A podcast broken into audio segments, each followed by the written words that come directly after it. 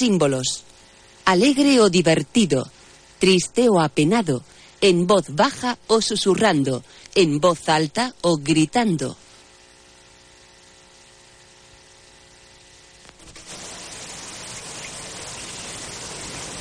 Universal Pictures presenta Entre las montañas, las sombras del crepúsculo sumen al paisaje en una profunda tranquilidad.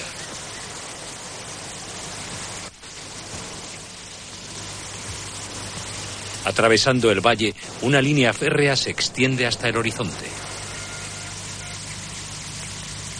Un tren se aproxima a toda velocidad.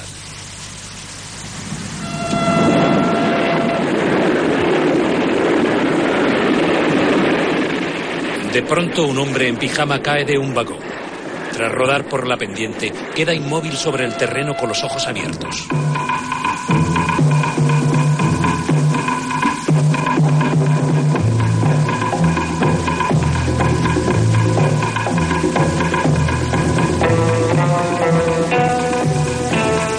Gary Grant y Audrey Hepburn en Charada.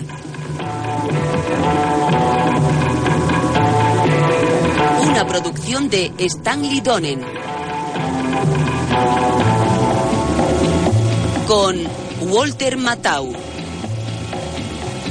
James Coburn. George Kennedy. Dominique Minot. Jack Marin. Paul Bonifaz.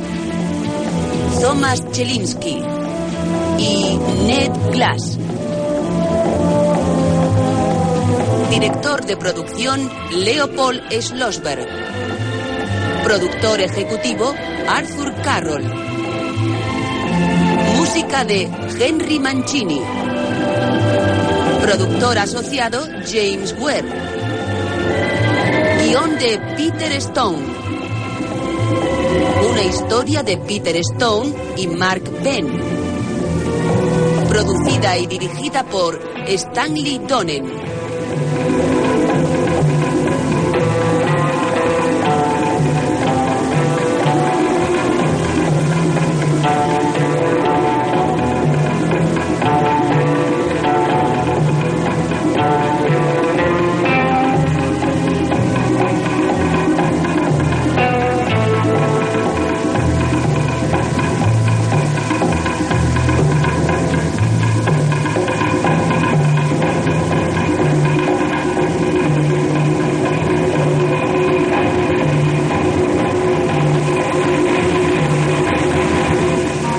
En mitad de una abrupta cordillera se levanta una lujosa estación de esquí.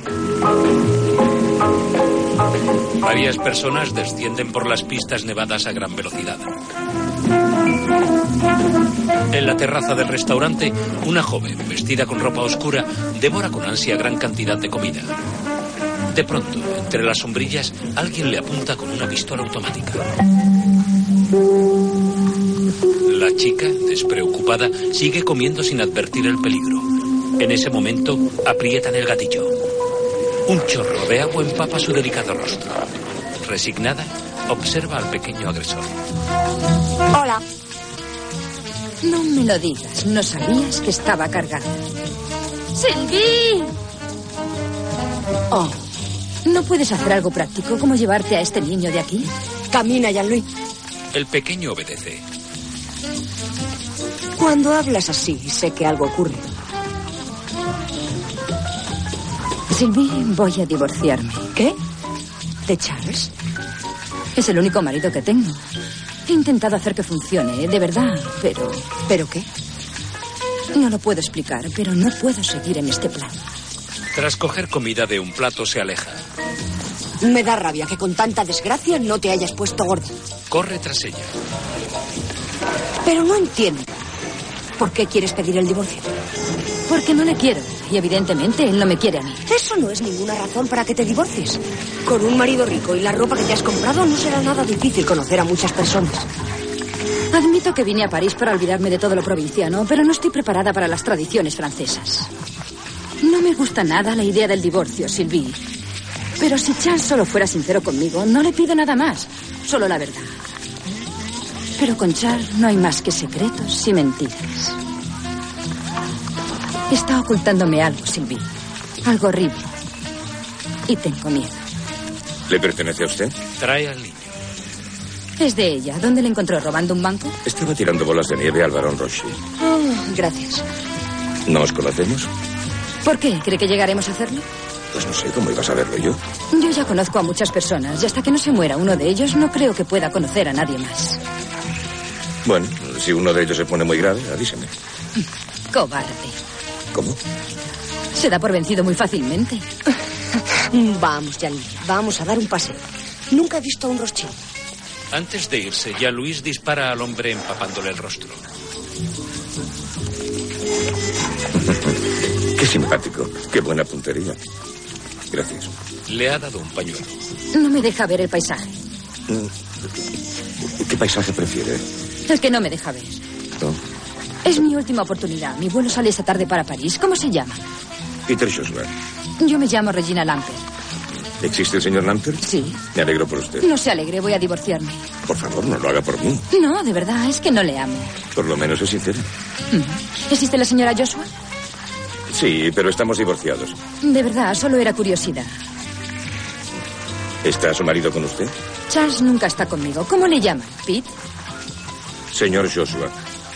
Encantado de haber hablado con usted. Hmm, Se ha enfadado.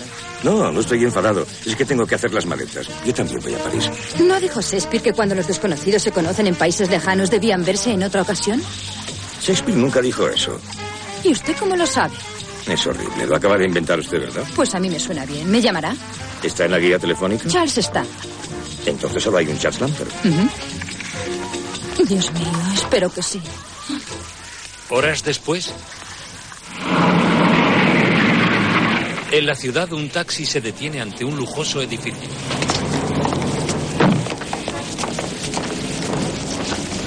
Adiós, Silvi, y gracias. Cuando te divorcies, ¿vas a volver a América?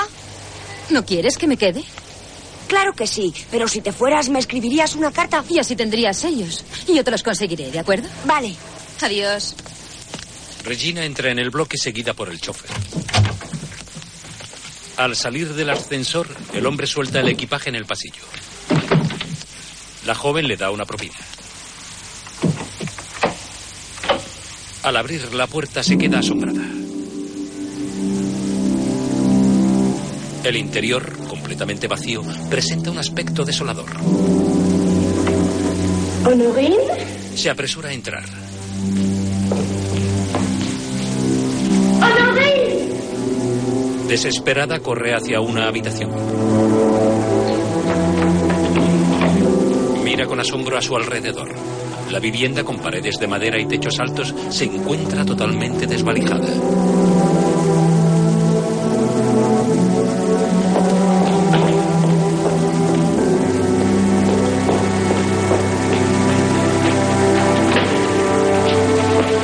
En el dormitorio, Regina abre angustiada varios armarios. De su interior tan solo cuelgan decenas de perchas. Nerviosa echa a correr cuando de repente al llegar a la puerta Madame Charles Lamper, Sí. soy el inspector Rapier, de la Policía Judicial.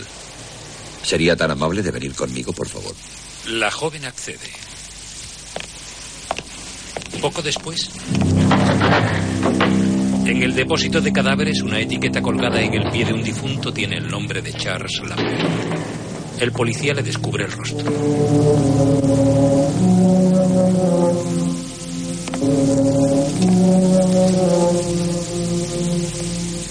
Bien, madame. Afligida, la chica asiente con un gesto. ¿Está segura? Regina baja la mirada. ¿Le quería? Tengo mucho frío. Con rictus serio, un hombre corpulento cierra lentamente la cámara.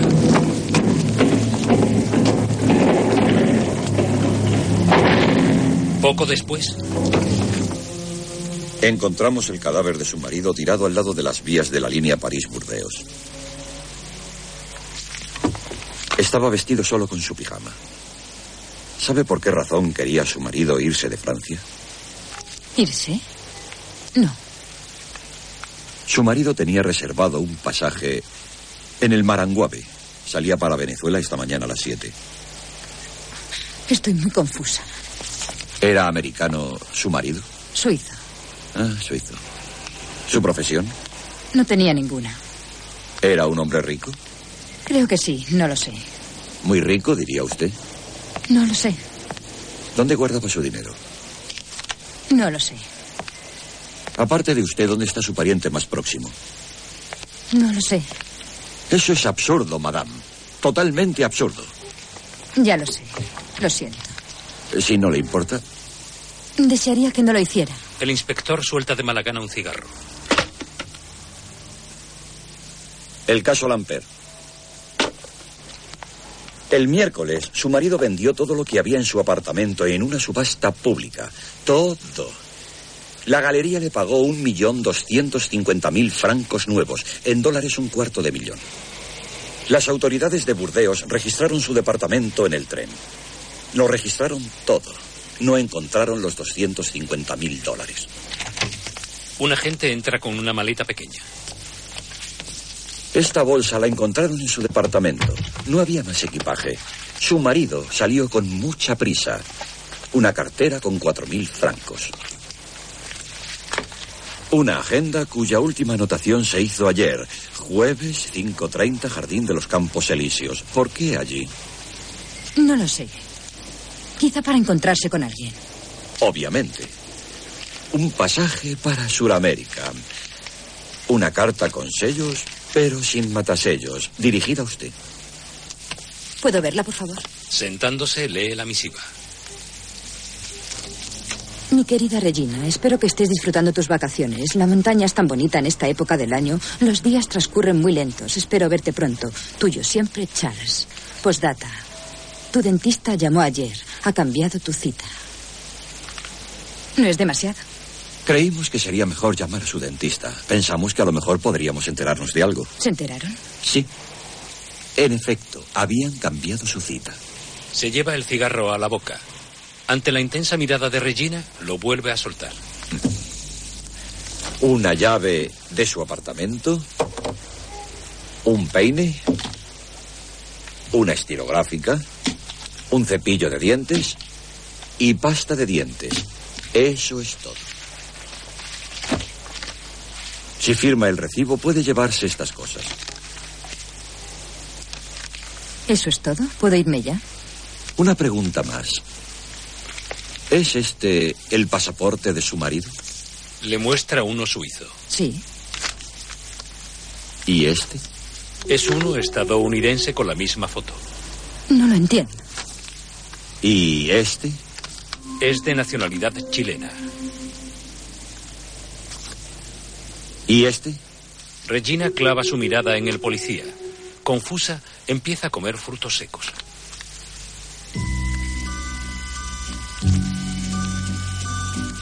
Poco después, la joven fuma tranquila junto a la chimenea de la casa.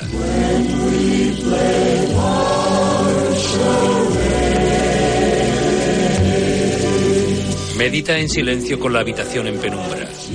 De repente, una puerta se abre frente a ella, iluminándole el rostro. Oh, llamé por teléfono, pero no contestaba a nadie. Hola. Hola. Quiero decirle cuánto lo siento. ¿Hay algo que pueda hacer? ¿Cómo se ha enterado? Venía en el periódico de la tarde. Lo siento mucho. Gracias. Eh, toqué el timbre, pero parece que no ha sonado. Ya lo sé. Cortaron la luz. Caminan hacia otra habitación. Bueno, ¿dónde iba a parar todo? Charles lo subastó. Esto es lo que queda. Me encantaba esta habitación. Charles tenía todo aquí. Está tan vacía. Pero creo que la prefiero así. ¿Qué va a hacer? Intentar conseguir mi antiguo trabajo, supongo. ¿Haciendo qué? Soy traductora simultánea, como Sylvie. Ella traduce inglés y yo traduzco francés. Lo hacía antes de conocer a Charles. La policía cree que le maté yo. ¿Divorcio instantáneo, quiere decir? Algo parecido. Es terrible que haya terminado así. Arrojado del tren como una saca de correos. No puede quedarse aquí. No sé dónde ir. Buscaremos un hotel. La joven sonríe complacida. Que no sea muy caro. Ya no soy una mujer de lujo, ¿sabe? Algo limpio y modesto y no muy caro para que pueda coger un taxi cuando llueva. ¿De acuerdo? De acuerdo. Poco después, una música suave empieza a sonar en el velatorio de Charles Lambert. En la enorme sala, Sylvie y Regina se encuentran sentadas cerca del cadáver. Unos metros por detrás está el inspector Rapier. No hay mucha concurrencia, ¿eh? ¿Tenía Charles muchos amigos? No me preguntes a mí, yo solo soy la viuda. Si Charles hubiera muerto en su cama, ni siquiera tendríamos a ese. El policía, serio, mantiene la mirada baja. Por lo menos sabe cómo comportarse. Rapier, con las manos en el regazo, se está cortando las uñas. ¿Tienes idea de quién pudo hacerlo? Hasta hace dos días, lo único que sabía de Charles era su nombre. Y ahora me parece que ni siquiera eso. De repente, un hombre maduro con gafas entra en la sala. Quitándose el sombrero, se dirige hacia el difunto.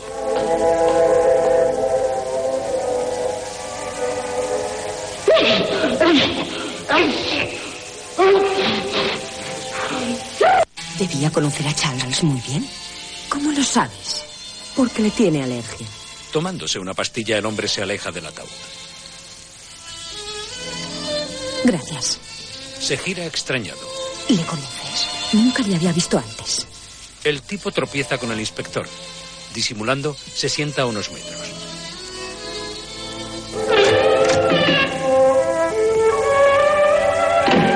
Un individuo alto con un traje de pana irrumpe en la sala, acercándose al ataúd.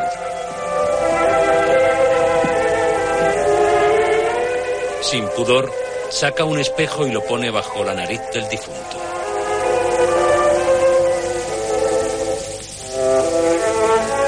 Tras comprobar que no respira, le deja una flor en el pecho. Arrivederci, Charlie. Lentamente se acerca a las mujeres. La señora Lamper. Señora Lamper. Charles no debió hacerlo así. No, señor. Ante el asombro de Regina y Sylvie, toma asiento varias filas atrás.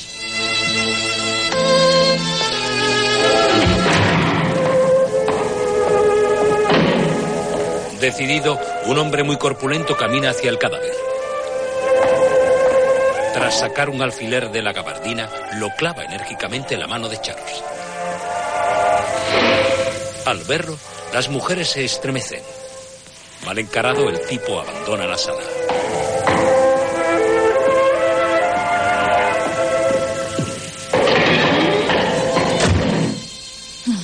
¿Qué vendrá ahora? De repente, un hombre grueso le entrega una carta. Mil perdones, señora. Gracias. Perdón, señora. Perdón. Perdón. Perdón. ¿De dónde es? De la Embajada Americana. Querida señora Lamper, por favor, pásese por mi despacho a las doce y media. Estoy ansioso por hablar del asunto de la reciente muerte de su marido. Cordialmente, H. Bartolomeo. de departamento. Así que eso era. Sí, le conocíamos por su verdadero nombre, Bast. Charles Bast. Bien, señora Bast.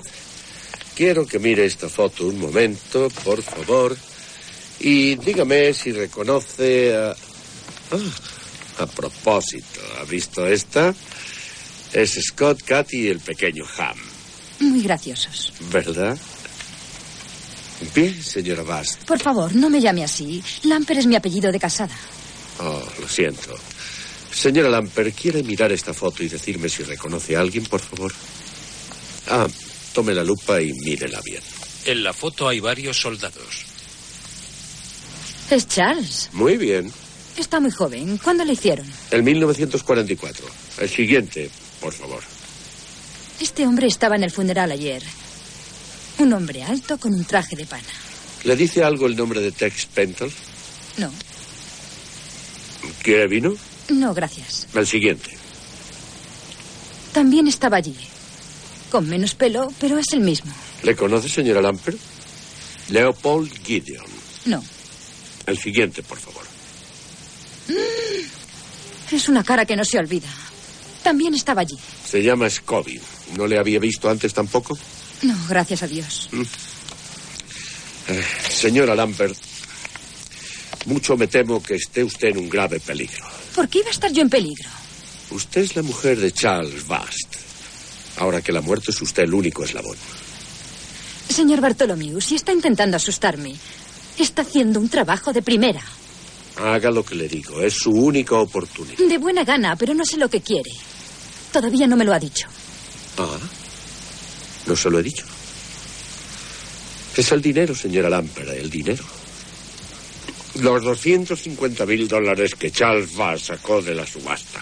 Esos hombres lo quieren también, desesperadamente. Pero ese es el dinero de Charles, no de ellos. Ah, señora Lampert, me gustaría ver cómo intenta convencerles de eso. Imposible. Entonces, ¿de quién es? ¿De él o de ellos?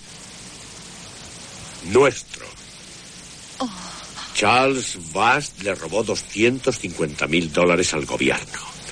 Y me temo que lo queremos de vuelta. Pero yo no lo tengo. Claro que sí, señora Lampert. Nadie más puede tenerlo. Señor Bartolomeu, si yo tuviera un cuarto de millón de dólares, créame, lo sabría. De todas formas, señora Lampert, usted lo tiene. ¿Quiere decir que estará por ahí tirado todo ese dinero? Ah, un cheque certificado, una llave de una caja de seguridad, un resguardo de consigna. Búsquelo, señora Lamper. Estoy seguro de que lo encontrará. Pero- Búsquelo. Búsquelo tan rápido como pueda. Porque quizá no tenga mucho tiempo. Esos tres hombres saben tan seguro como nosotros que tiene usted el dinero. No estará a salvo hasta que el dinero esté en nuestras manos. ¿Está claro? Aquí es donde tiene que llamarme. Día y noche. Es una línea directa de mi oficina y de mi apartamento. Y no le diga a nadie que he estado aquí hoy. Podía ser fatal para ellos y para usted. Como le he dicho, señora Lampert, me temo que está en grave peligro. No me gusta tener que decir esto. Pero por favor, recuerde lo que le pasó a su marido. Poco después, Regina, rodeada de niños, observa un teatro de marionetas. El señor Joshua se acerca por detrás. Ella recibe al apuesto hombre con una amplia sonrisa. Hola. Hola, Peter. ¿No me telefoneaste para quedar en aquella esquina de allí? Lo siento, oí reír a los niños. ¿Entiendes francés? Ni una palabra. Todavía tengo problemas con el inglés. Ese hombre y esa mujer están casados. Sí, Ya lo veo. Se están dando golpes en la cabeza.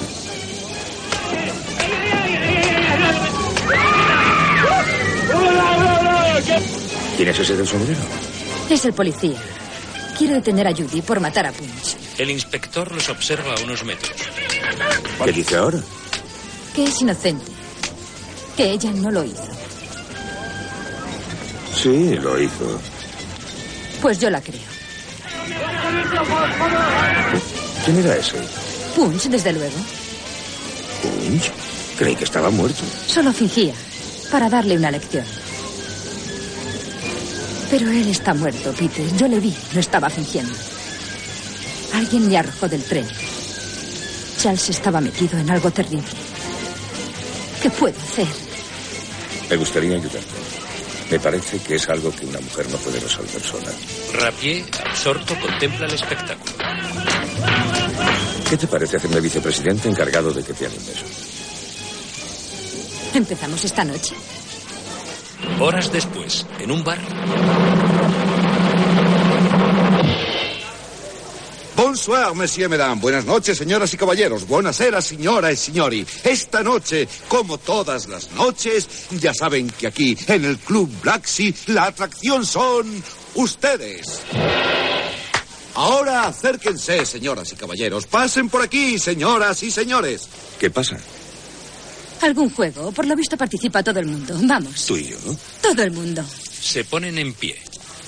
Avanti, avanti, señora y señor. Y vengan por aquí, señoras y caballeros. Eh, Necesito a alguien joven. Perdón, venga usted aquí. Hay dos equipos, Iliad, dos equipos. Y por cada equipo una naranja. Por cada equipo una naranja.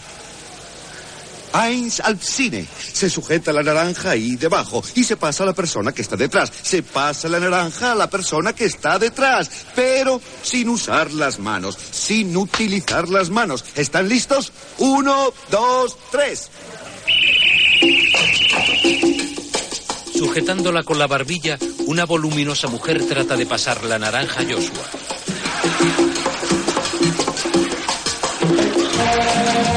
Al intentar cogerla, el hombre desciende unos centímetros deteniéndose sobre los abultados senos.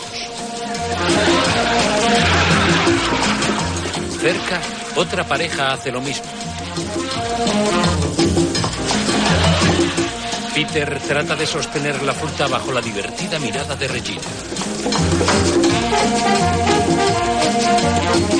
Al lado, el otro equipo consigue pasarla a otra concursante. Joshua, pegado a la mujer, la mira con ironía. Esta se mantiene seria.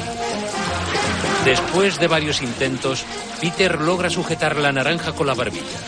Guiñando un ojo, hace un gesto de victoria. Rápido se gira hacia Regina, estrechándola entre sus brazos.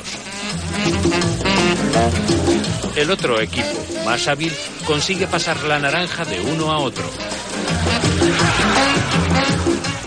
Entre tanto, Regina y Peter, con los rostros muy cerca, tratan de que no se les caiga. Se detienen un instante mirándose a los ojos. Tras unos segundos, continúan con el juego. Regina pasa la naranja a Guideo, el tipo de gafas que asistió al velatorio. Señora Lamper, ¿Quién es usted? ¿no se lo dijo Charles, señora Lamper? Decidme qué. Que no le pertenece, eso ya lo sabe, ¿no? Yo no sé. Señora Lamper, cualquier mañana puede amanecer muerta.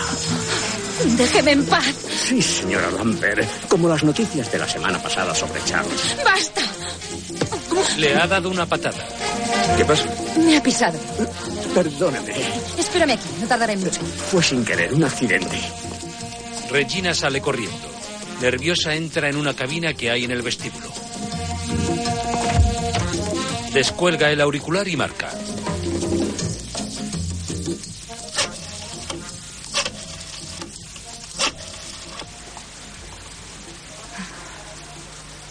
Señor Bartolomeu, soy Regina Lamper. Señor Bartolomeu, acabo de ver a uno de ellos. Señor Bartolomeu, ¿me oye? Señor Bartolomeu, soy Regina Lamper. Acabo. Tex Penton irrumpe en la cabina. Le corta el paso a la joven. Hola, ¿Qué quiere? debe estar usted bromeando. No bromeo. Vamos, señora Lamper. Ya sabe lo que es. Y va a obtenerlo para mí también. Sabe usted que no bromeo. Tras prender un cigarro, acerca la cerilla encendida a la chica. No, señor. La deja caer sobre ella. No, deje que me vaya. No haga ruido, señora Lamper. Puede llegar a ser peor, ¿sabe? Le tira otra. Me pertenece, señora Lamper. Y va a conseguirlo para mí. O su vida no valdrá ni el papel en que está impreso. ¿Entiende lo que le estoy diciendo? Déjeme, ¡Eh, por favor, déjeme. Ahora vaya a casa y piénselo cuidadosamente. Está loco, completamente loco. El tipo se va. Nerviosa se lleva un caramelo a la boca. De pronto. Peter la mira asombrado. ¿Qué pasa? ¿Qué estás haciendo aquí? Estoy teniendo un ataque de nervios. Poco después, en el hotel, el recepcionista duerme en un sillón. Sin hacer ruido, la joven, en compañía de Joshua, entra por la llave. Bueno, cuéntamelo. He esperado lo suficiente. ¿Qué pasó allí? No estoy segura si debo decírtelo o no. ¿Qué quiere decir eso? Él dijo que si lo decía a alguien podía ser fatal tanto para ellos como para mí. ¿Quién lo dijo? Eso es lo que no debo decir. Salen de la recepción.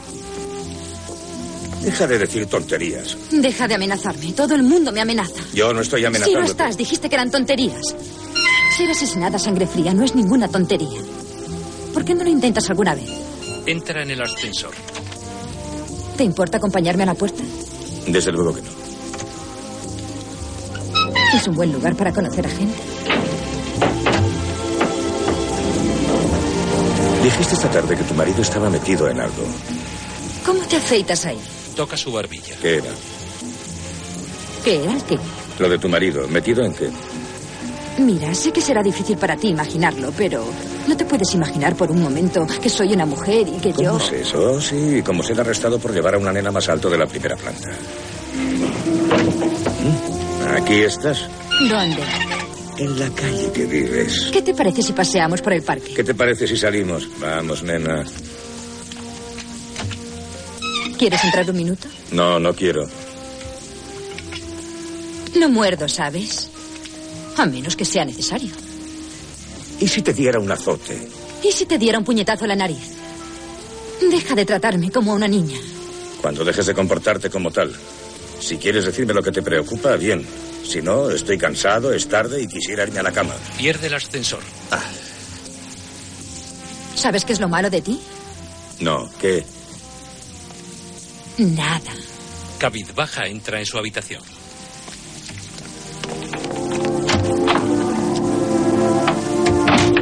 Al encender la luz se encuentra con Scobie. ¿Dónde está, señora? No lo sé. El hombre, con una mano metálica en forma de gancho, camina hacia ella.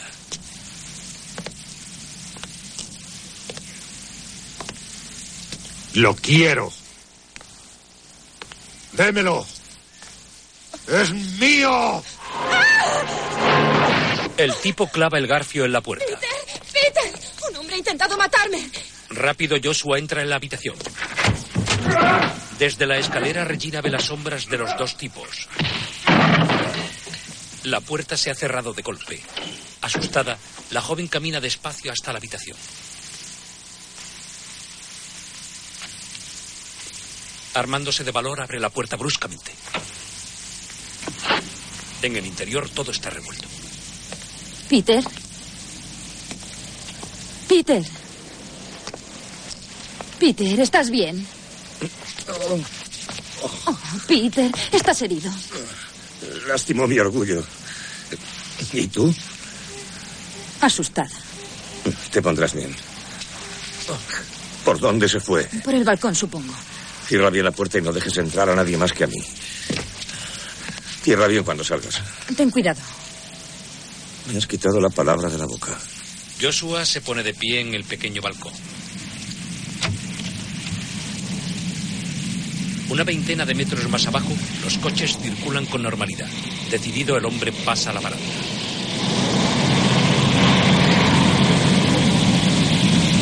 Tomando impulso, salta al balcón de al lado.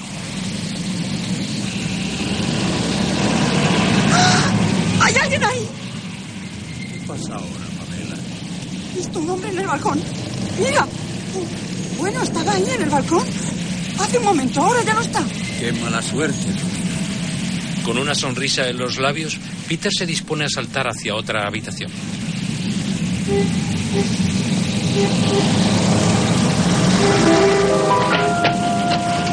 Una vez allí, se asoma con cautela al interior.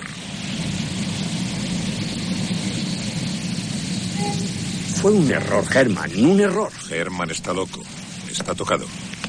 Si hubieras dicho que ibas a su habitación, podíamos haber hecho algo para entretenerle. Pero escapándote de esa manera tú solo, ¿qué esperabas que hiciera? ¿Acercarse a ti y darte la mano? Fue un error, Germán, un error. Sí, fue un error, Germán. ¿Qué pasa contigo? ¿Quieres más? Olvídate de eso. ¿Conseguiste el dinero? ¿Cómo iba a hacerlo con vosotros tres payasos encima de mí? Creí que habíamos hecho un trato. La chica confía en mí. Si tiene el dinero, yo me enteraré. Pero vosotros dejadme en paz. Nosotros corrimos todos los riesgos. El dinero es nuestro, no suyo. No seas tonto, Germán. Un tercio de nada es nada. Piensa eso y decídete. Me está esperando. No veo que otras 24 horas puedan causar ningún mal. ¿No conoces a Harp después de todos estos años? Entonces él lo recibirá de tu parte. No de la mía. Se dirige a la puerta. No de la mía. Se marcha. ¿Cuál de vosotros tiene la habitación de al lado? Yo. ¿Por qué? Dame la llave. Coge otra habitación. Quiero tener esa. Tex obedece. Peter se dispone a salir. Si encuentras ese dinero, no te olvidarás de decírselo a tus amigos, ¿verdad? No te preocupes. Oh, no. Si no me preocupo. ¿Ves a este pequeñajo? Él sí se preocupa. Y es aún peor que yo. Gideon sonríe con astucia.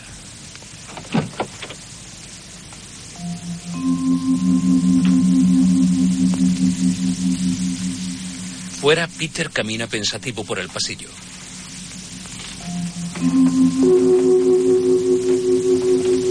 Se detiene ante la habitación de Regina.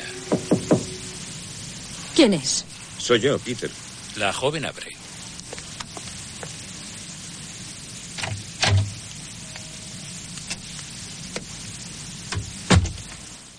Una vez el Joshua ha entrado, lo abraza con emoción. Tras unos segundos se aparta preocupada. Ni rastro de él. ¿Por qué no confías en mí y me dices qué está pasando? Hay tres hombres. Él es uno de ellos. Creen que tengo un cuarto de millón de dólares que les pertenece.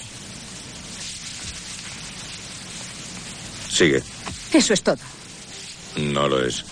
¿Dónde está el dinero? No lo sé. Mataron a Charles para conseguirlo y estoy segura de que no lo llevaba en el tren. ¿Y ellos creen que te lo dejó a ti? Pero no es así. Lo he buscado por todas partes y si no lo encuentro me van a matar. No, no lo harán. No les dejaré. Peter, ayúdame. Solo puedo confiar en ti. Cariñoso la abraza. Yo te ayudaré. Te dije que lo haría. Vamos. Estoy tan hambrienta que me voy a desmayar. No te quiero mojar el traje. No importa, se secará. Le tiende un pañuelo. Sécate los ojos. Prométeme que nunca me dirás mentiras como lo hizo Charles. ¿Por qué tiene que decir la gente mentiras? Normalmente es porque quieren algo. Teme que con la verdad no lo consigan. ¿Tú dices mentiras? De pronto. Regina descuelga el teléfono. Diga. Señora Lamper, soy yo, el hombre que estuvo en su habitación hace unos minutos. ¿Qué quiere? ¿Quién es? El hombre con el que te peleaste. ¿Está Dale? ¿Quién? El hombre con el que me peleé, señora. Dale. Así se llama. ¿Qué pasa? ¿Sigue ahí? Desconcertada mira a Peter. Sí. Así es. ¿Qué te está diciendo? No confía en él. No le diga nada. Solo quiere el dinero. Cuelga. Regina se gira hacia Joshua con temor.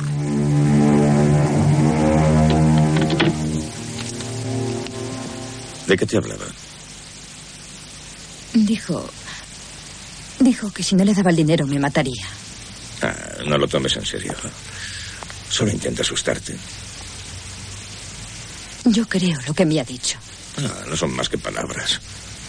pero pueden herir. Ya lo sé. Intenta dormir. Te sentirás mejor. No te preocupes. He cogido la habitación contigua a la tuya. Abraza a la joven que se muestra asustada. Estarás bien. Si quieres algo, golpea la pared. Y cierra la puerta cuando salga. Buenas noches. Ya fuera, Peter se gira repentinamente. Agachado, clava una chincheta en la puerta de la joven.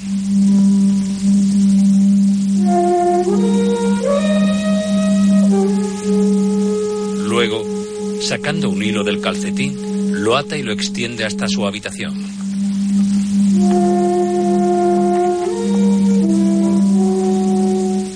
Poco después, la joven habla por teléfono. Estoy calmada, señor Bartolomeu. Lo que intento decirle es que. es que hay alguien más. ¿Qué? Alguien no estaba en la fotografía que me enseñó hoy. Dice que se llama Peter Joshua, pero se llama Dale. ¿Sigue ahí, señor Bartolomeu? Eh, Sí, sí, señor Lampert. No sé quién será ese señor Dyle, pero es posible que estuviéramos equivocados sobre quién mató a su marido. ¿Quiere decir que pudo ser él? Señor Bartolomé, voy a coger el próximo avión que salga de aquí. No voy a quedarme esperando a que alguien me haga picadillo. Oh, cálmese, señora Lambert, cálmese. Eh, ¿Dónde está ahora? ¿Puede venir al mercado? ¿Anals? Sí, enfrente del kiosco. Nos veremos allí dentro de 15 minutos. Bien, allí estaré. Con sigilo, se acerca a la puerta que separa las dos habitaciones. A través de la cerradura ve a Joshua desvestirse. Asombrada, descubre que lleva un arma bajo la chaqueta. Sin perder tiempo corre hacia la salida. Al abrir tira del hilo haciendo que en el cuarto de Peter unas llaves caigan al suelo. Alarmado, el hombre se apresura a salir. Silenciosamente sale detrás de la joven. Regina deja su llave a los pies del recepcionista. Una vez en la calle se acerca un taxi sin montar en él. Allez vite, n'importe où, n'importe où, vite El automóvil sale a toda velocidad. Al momento Peter sube a otro taxi.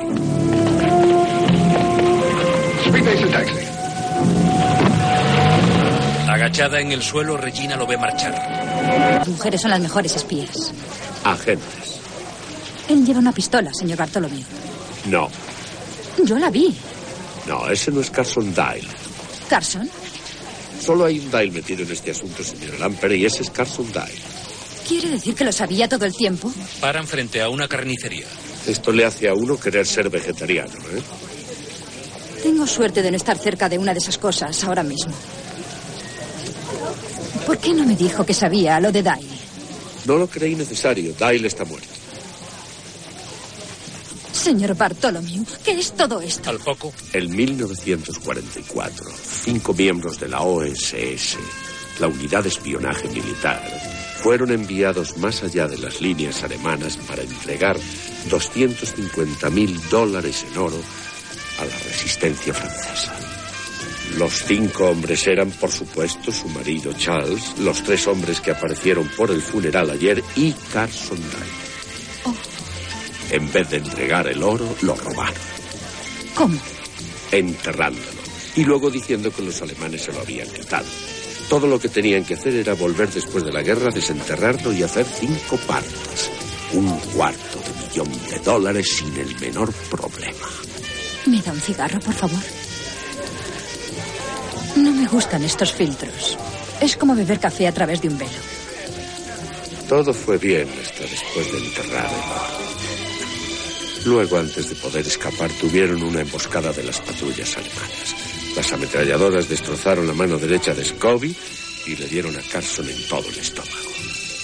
Y allí murió. Regina quita el filtro a otro cigarro. ¿Qué pasa con este? Nada, creo. ¿Qué pasó entonces?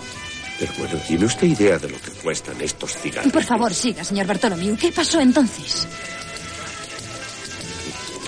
Pues eso, que Carlson Day murió. Pero Scotty pudo viajar tranquilamente. ¿La Subsebuki?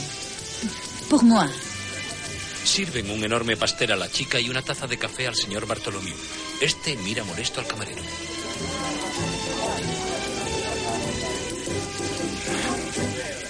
¿Dónde estaba? Carson Dyle estaba muerto. Carson Dale estaba muerto. Los otros finalmente llegaron a la base para esperar que terminara la guerra, solo que Charles no pudo esperar tanto como los otros. Se les anticipó, lo cogió todo para él y desapareció. Les llevó todo este tiempo a Gideon, Texas, Kobe, encontrarlo de nuevo. Si robaron todo ese dinero, ¿cómo no puede arrestarles? Sabemos lo que pasó por las piezas que hemos ido juntando, pero aún no tenemos pruebas. ¿Qué tiene que ver todo esto con la CIO? La mira con resignación. CIA, señora Lambert.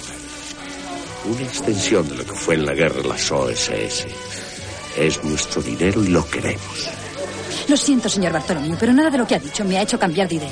Me voy de París esta noche. No creo que sea seguro, señora Lambert. Recuerde lo que le pasó a su marido cuando intentó huir. Esos hombres no estarán muy lejos, no importa dónde vaya. De hecho, ni siquiera veo la necesidad de que cambie de hotel. Por favor, señora Lambert, ayúdenos. Nuestro gobierno cuenta con usted. Bueno, imagino que si voy a morir será mejor que lo haga por mi país. Perfectamente. Eso es lo que quiero que haga. Estamos ansiosos por saber quién es ese hombre que se hace llamar Dai. Quiero que usted lo averigüe. ¿Por qué yo? Está usted en buena posición. Él confía en usted. Además, usted misma dijo que las mujeres son las mejores espías. Agentes. A la mañana siguiente, Peter sale del hotel. Desde una ventana, la limpiadora sacude el polvo encima de él. Regina, que se disponía a seguirlo, da la vuelta. Oh, pardon. Al comprobar que Joshua se ha marchado, la joven sale. Con una gabardina y unas gafas de sol va tras él. De pronto Peter se gira. Regina disimula sentándose en un restaurante junto a un turista.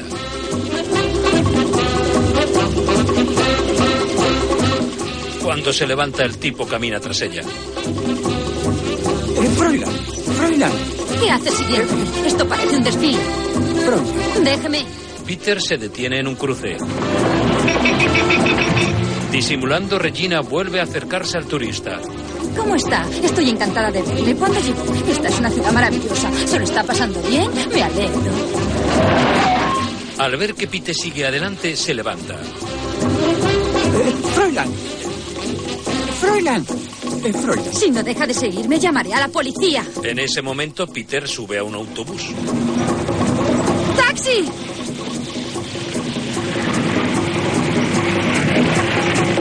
Poco después, ambos entran en un concurrido edificio. La chica, cautelosa, le sigue a unos metros. Joshua se acerca a un mostrador de correos. De pronto, Regina advierte un cartel en el que se puede leer de la A a la D. Dale. Dale, por favor. Sí, señor Day, lo recuerdo.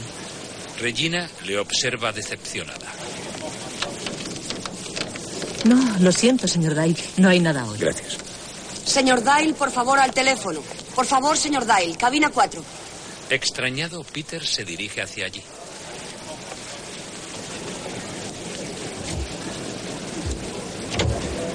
La joven se encuentra en otra cabina cercana. ¿Sí? Buenos días, señor Day. ¿Reggie? Es el único nombre que tengo. ¿Y tú? No te enfades y dime, ¿qué quieres saber? ¿Por qué me has mentido? Tenía que hacerlo.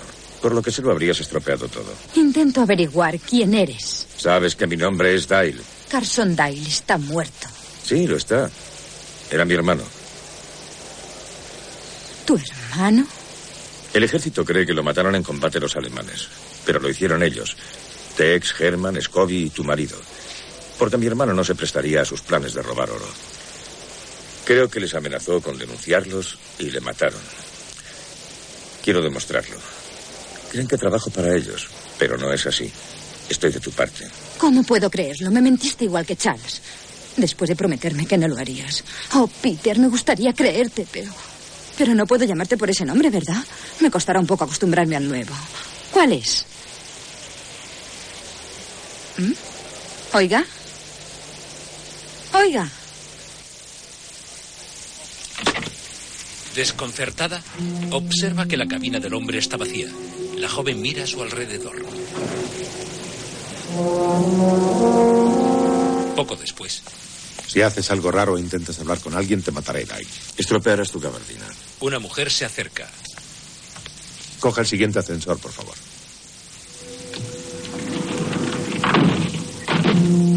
Mirándose fijamente, suben hasta el último piso.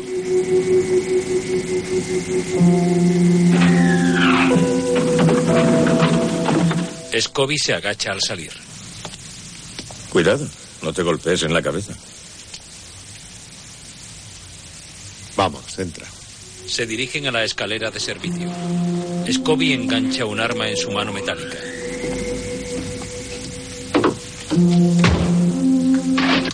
Vamos, date la vuelta.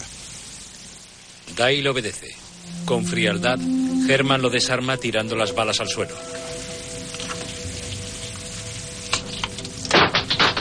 Siéntate. Arroja la pistola.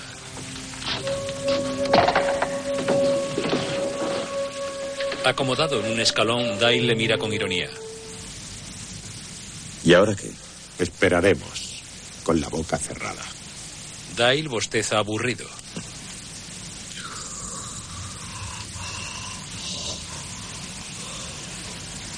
Lo siento mucho. Horas más tarde, un guardia cierra el edificio.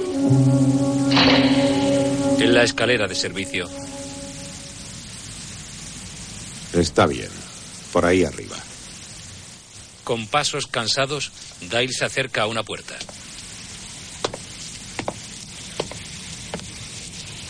¿Llamo o no? Ábrela. Y sigue andando. La vista debe merecer la pena. En la azotea se detienen junto a un enorme cartel luminoso. Dale se pone un momento las gafas para mirar a su alrededor. Muy bonita. ¿Y ahora qué? Scobie le señala el borde. Eso me tenía. Retrocede unos pasos. Te daré una oportunidad, ahí, que es más de lo que tú me has dado. ¿Dónde está el dinero? ¿Y por eso me has traído hasta aquí arriba? ¿Para preguntarme eso? Ella lo tiene. Y yo creo que lo tenéis los dos. Una vez más, Dai. ¿Dónde está? Suponiendo que yo lo tuviera, cosa que no es así, ¿de verdad crees que te lo daría así tan fácilmente? Sigue hacia atrás. Dale mira a su espalda. ¿Hacia atrás dónde? Esa es la cuestión. No, no, no, un momento, cálmate. De pronto le da una patada. Le coge el brazo. De un puñetazo lo empuja contra la pared. El arma sale despedida. Ambos se lanzan hacia ella. En el forcejeo, Scobie lo lleva hasta el borde. Amenazado con el gancho, Dale empieza a resbalar por el tejado. De repente empuja a su agresor. Este lo coge en peso caminando hacia el filo. En su intento por zafarse de Scobie, Dale se agarra a una viga. Le ha desgarrado la chaqueta. Herman golpea el luminoso con el garfio. Luego se abalanza sobre su contrincante que empieza a ceder. De pronto, Dale lo empuja con los pies. Al levantarse, Scobie le tira de espaldas contra la pared. Furioso, Dale le embiste. Con el impulso resbala por el tejado. Desesperado se sujeta al borde. Germán se dirige lentamente hacia él. Cuando se dispone a pisarle, Dale le coge el pie haciéndole caer. De nuevo en la azotea, Scobie trata de golpearle con el garfio. Dai lo esquiva. En uno de los ataques, Herman pierde el equilibrio. A toda velocidad resbala por el tejado. Dale mira hacia abajo con preocupación. ¿Herman? ¿Qué? Permanece colgado del garfio. ¿Qué tal estás? ¿Tú qué crees? Si te aburres, intenta escribir cien veces en el edificio. Ama a tu prójimo. Más tarde, Dale llega al hotel. Un empleado está arreglando el agujero en la puerta de Regina.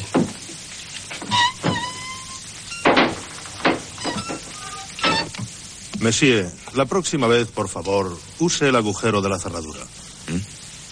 Sí. Entra en su habitación. Desde su cama, la joven le escucha llegar. Corre hacia la puerta que une ambos cuartos. ¿Eres tú? Sí. ¿Has abierto ya? Espera un momento. ¿No sabes que es de mala educación dejar colgado a alguien al teléfono? ¿Qué te ha pasado? Me encontré a un hombre con las uñas afiladas. Ella observa la herida en la espalda. Scobie. Ujú. Le dejé colgado en el edificio de American Express. Entra. Voy a darte una crema para eso. Eres el tipo de chica que pensé que tendría algo así. Siéntate. Eh, eh, espera un momento, ¿qué es eso? Algo maravilloso. Te va a doler mucho más que a mí. Apuesto que... Le rasga la camisa. ¿Se ha roto algo? No. Qué raro. Oh, solo vive para saber el diagnóstico. Estate quieto. No está muy mal. Pero no te vas a poder tumbar boca arriba durante varios días. Tendrás que buscar otra posición. No te será difícil. Sigue. ¿Qué? ¿Qué? qué? ¿Te hago daño? ¿Bromeas? ¿Tienes una bala para que pueda morder como hacen en las películas? ¿De verdad eres el hermano de Carson Dye? ¿Te gustaría ver mi pasaporte? ¿Pasaporte? ¿Para qué? ¿Qué tipo de prueba es esa? Bueno, ¿te gustaría ver mi tatuaje? Sí, Pues sigue haciendo masaje hasta que llegues. por lo menos podrías decirme tu nombre de pila de hoy. Alexander. Muy bien, Alexander. Ya está. ¿Bien? Eres un hombre nuevo. Siento que el anterior no pudiera decirte la verdad, pero no había pensado participar en todo esto. Entra en su cuarto. ¿Existe la señora Dyle? Sí, pero estamos divorciados. Creía que el divorciado era Joshua. Es tan difícil convivir conmigo como con él. Alexander, ¿cómo puedes saber si alguien miente o no? No se puede. ¿Habrá alguna forma? Hay una vieja adivinanza sobre dos tribus de indios.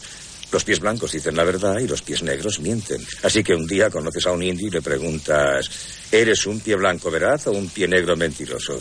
Y dice, soy un pie blanco veraz. ¿Qué es? Solo tienes que mirarle los pies. No se puede, lleva mocasines. Entonces es un pie blanco veraz. ¿Y por qué no un pie negro mentiroso? ¿Cuál eres tú? Un pie blanco veraz. Pasa. Siéntate. ¿Quieres mirarme los pies? Sí. Ella se sienta en su regazo.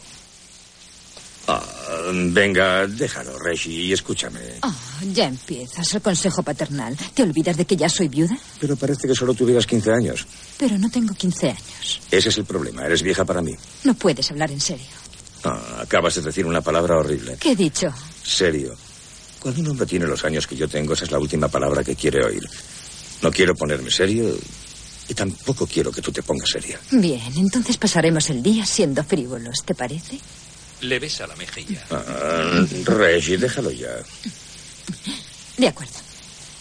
¿Y ahora qué estás haciendo? Dejándolo. ¿Quién te ha dicho que lo dejaras? ¿Tú? Ah, no me estoy quejando todavía. Ah,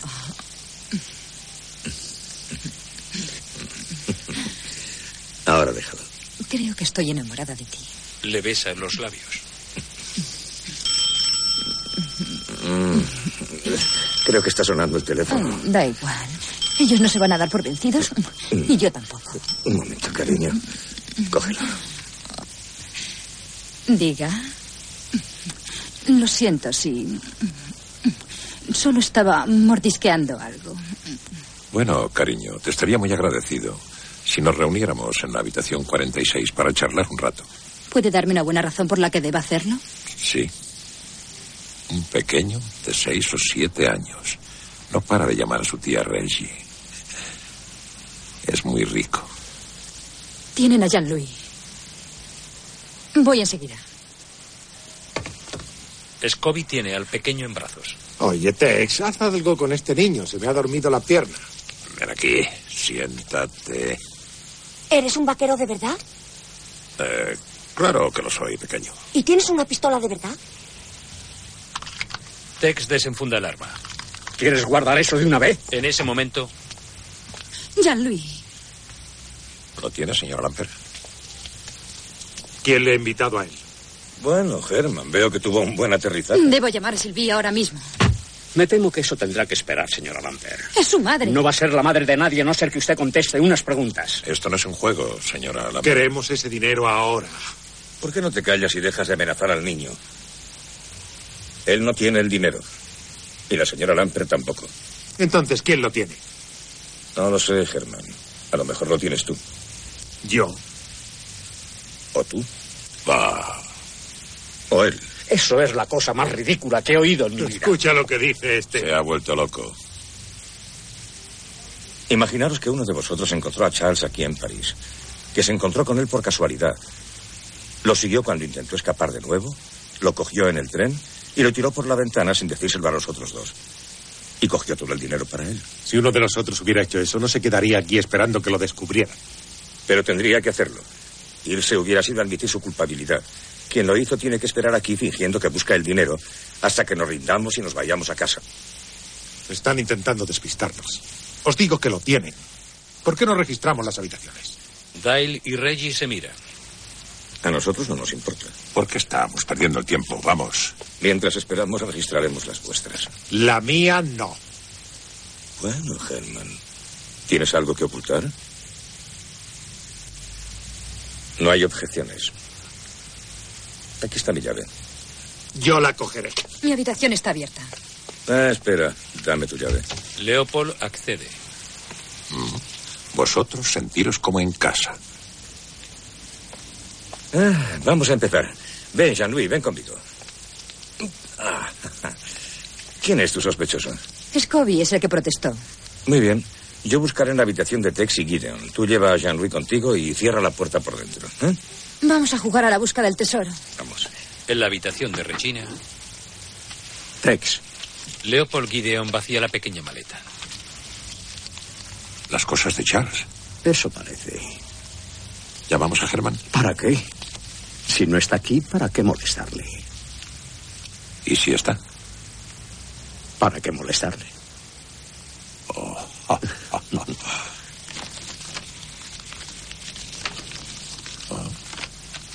No falta nada. No, todo está aquí. La policía amablemente nos ha proporcionado una lista.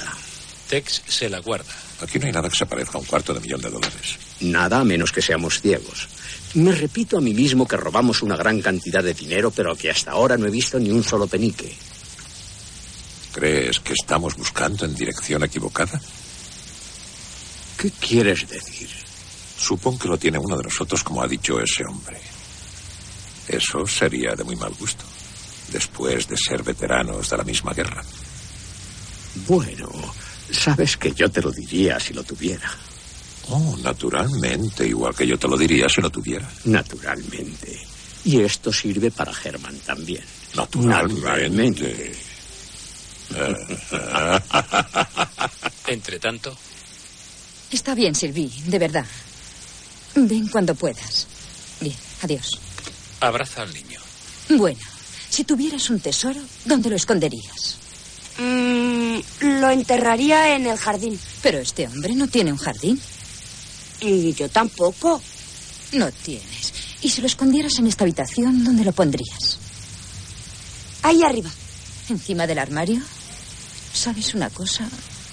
Puede que tengas razón. La joven acerca una silla. Espero no encontrarme cosas terribles aquí arriba. ¿Qué? Hay algo. Y es pesado. Lo he encontrado, lo he encontrado, lo he encontrado, lo he encontrado. Si crees que el honor va a ser tuyo, estás loco. Hemos ganado, hemos ganado, hemos ganado, hemos ganado, hemos ganado, hemos ganado, hemos ganado, hemos ganado, hemos ganado. Todos corren hacia el cuarto. ¿Lo encontraste? No.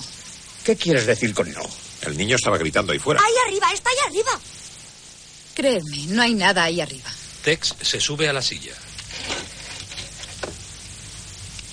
Encuentra una maleta. Temerosa, Reggie coge a Jean-Louis de las manos. Lentamente, Benton abre el maletín sobre una mesa.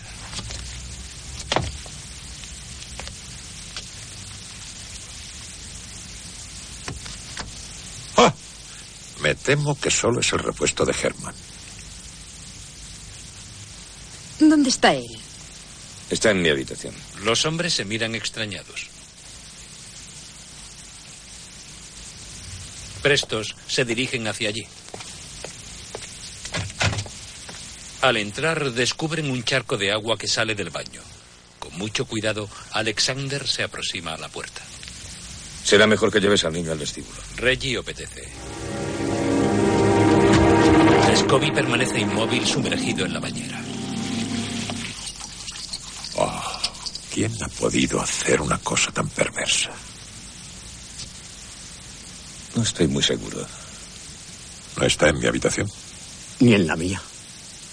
A la policía no le va a gustar ni una pizca. Podemos sacarlo y llevarlo por el pasillo a su habitación. No tiene mal aspecto. Pobre Herman. La buena suerte nunca le ha acompañado. Bueno, puede que ahora se reúna con su otra mano en algún sitio. Al poco. ¿Un hombre ahogado en su cama?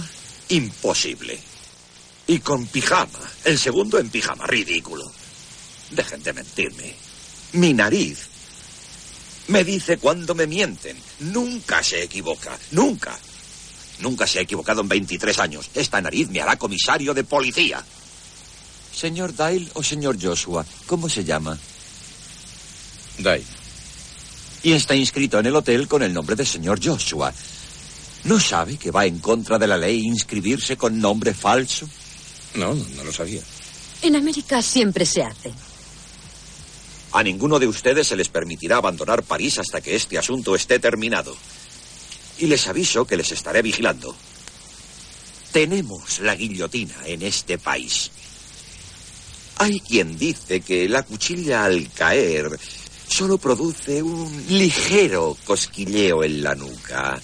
Es solo una suposición. Espero que ninguno de ustedes llegue a saberlo nunca. Gideon estornuda.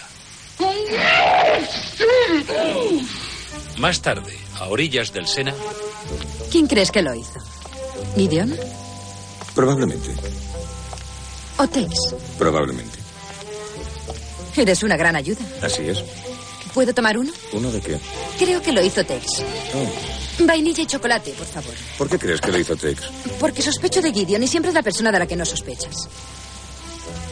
¿Creen las mujeres que es femenino ser tan ilógico o no pueden evitarlo? ¿Qué hay de ilógico en eso? Bueno, acabas de decir que siempre es el que no sospechas. Si sospechas de Gideon, debe ser Tex, pero por otra parte, si sospechas de Tex, debe ser Gideon, ¿no? Supongo que no lo pueden evitar. ¿Quién? Las mujeres.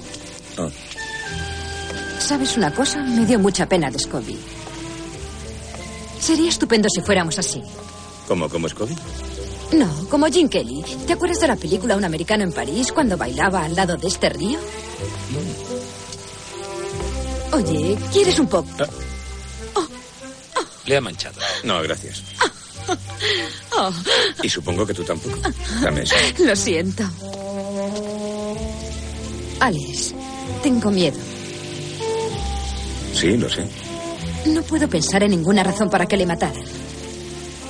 Puede que creyera que eran muchos para repartir. ¿Y tú crees que se habrá quedado satisfecho solo con tres? Lo quiere todo, Alex, y eso significa que a nosotros también. Así es. Tenemos que hacer algo. En cualquier momento podemos ser eliminados. ¿Tú harías algo así? ¿Que eliminar a alguien? No, lanzarte desde allí con una cuerda para salvar a la mujer que amas, como el jorobado de Notre Dame. ¿Quién ha puesto eso allí? admira la majestuosa catedral. Después, en el hotel, Date prisa y cámbiate. Estoy hambrienta. Dime qué vas a comer para que me ponga un traje que haga juego con la comida.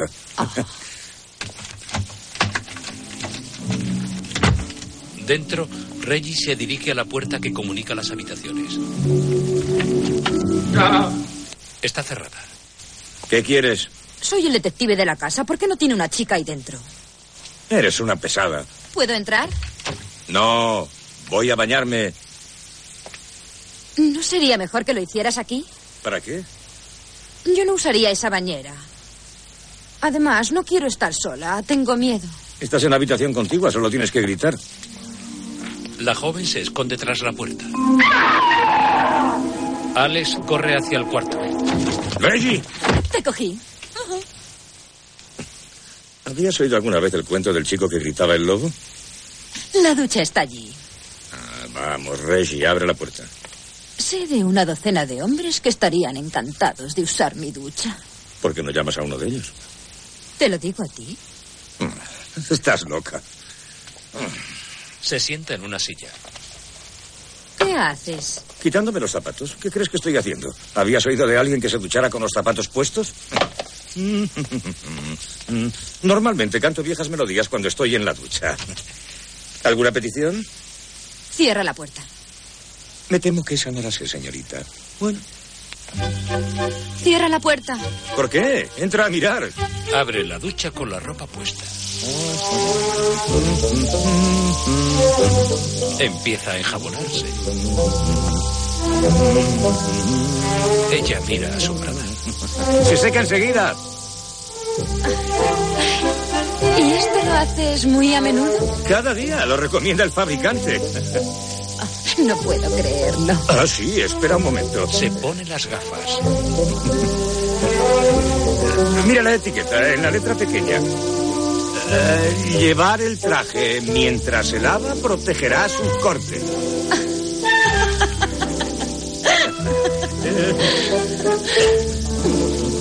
Frota el reloj. Acuático. Reggie lo mira con ojos tiernos.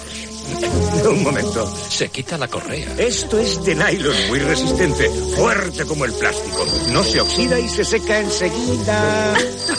Estás loco. ¿Eh? Tras cerrar la puerta, contesta al teléfono. Sí, Señora Lampert, soy Bartolomeo. Hablé con Washington, señora Lampert. Siga, señor Bartolomeo, estoy escuchando. Les dije lo que usted me contó acerca de que ese hombre era el hermano de Carson Dyle. Les pregunté qué sabían de él y me lo dijeron. No va a gustarle lo que le voy a decir. Carson Dyle no tenía ningún hermano. ¿Estás seguro de que no hay error? Desde luego. Tenga cuidado, señora Lambert. Adiós. Estupefacta cuelga el auricular. Alex sale del baño. He dejado mi traje colgado. ¿Te importa? ¿Qué pasa? ¿Algo va mal?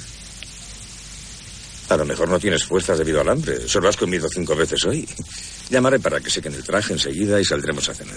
Vamos a algún sitio abarrotado. Quiero estar con gente. Esa noche, en un lujoso barco. La pareja está sentada a una mesa. Con gesto abatido, Regina juguetea con el mantel. ¿Sabías que esto todavía está húmedo? No has dicho ni una palabra en 20 minutos. Estaba pensando en Charles y en Scotty y en quién será el próximo. ¿Yo?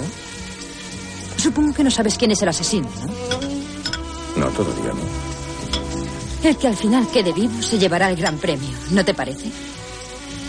¿Qué intentas decir? ¿Que yo he matado a Charles y Scobie? ¿Qué tengo que hacer para satisfacerte? ¿Ser la próxima víctima? Puede ser un comienzo. No puedo entenderte, en absoluto. Un minuto me persigues por la ducha y al minuto siguiente me acusas de asesinato.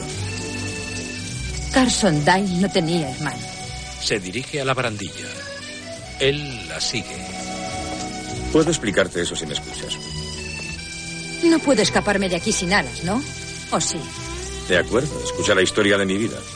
¿Verdadera o inventada? ¿Por qué no te callas? Bien, ¿Vas a escuchar? empieza. De acuerdo. Cuando yo era joven, mi padre siempre esperó que trabajara en su negocio. Armaduras de paraguas es lo que hacía. Un negocio sensato, supongo, pero yo no tenía el sentido común en esos días para ser sensato. Supongo que todo esto nos llevará a algún sitio. Por lo menos no me llevó a las armaduras de paraguas. Pero no sabía cómo ganarme la vida. ¿Qué quieres decir? Bueno, en este mundo tan competitivo, cuando un hombre no tiene profesión, no tiene más elección. Así que empecé a buscar a gente que tuviera más dinero del que necesitaban, incluso a los que no lo echarían de menos. O sea, que eres un ladrón.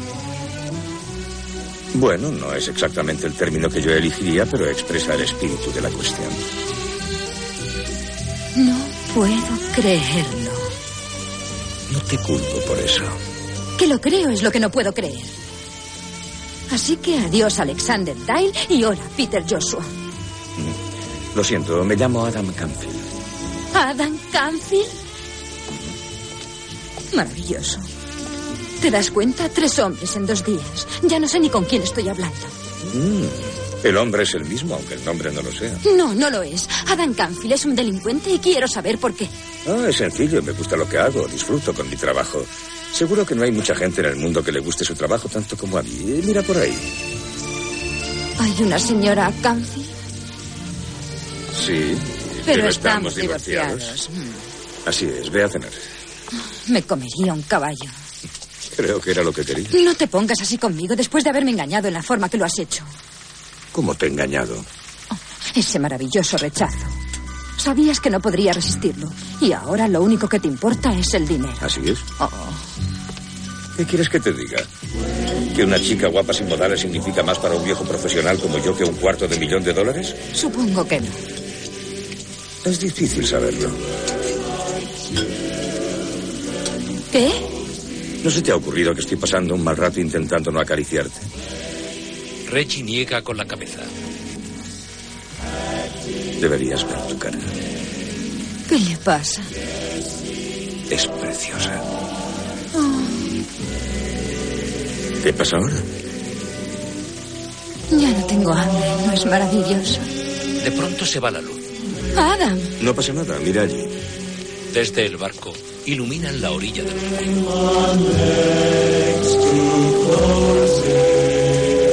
En ella, varias parejas se besan apasionadamente.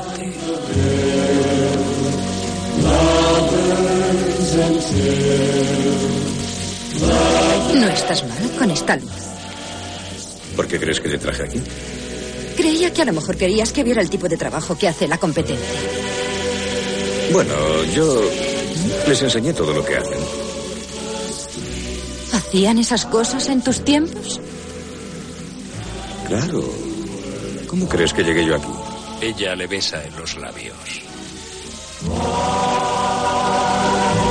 ¿No me devuelves el beso? No, no. El médico dijo que no le iba bien a mi termostato. Estrechándola en sus brazos, se funden en un apasionante beso.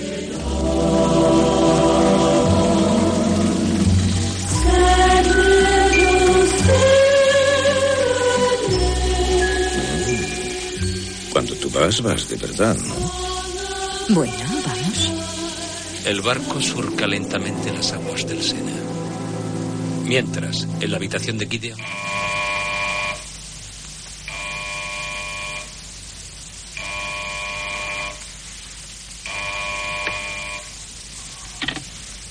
Sí. incorporándose en la cama, se pone las gafas. En el vestíbulo. Mira el despertador. ¿Estás loco o qué? Son las tres y media de la madrugada. ¿De verdad? De acuerdo, de acuerdo. Bajaré enseguida. Espera. Cogiendo una bata, se dispone a salir.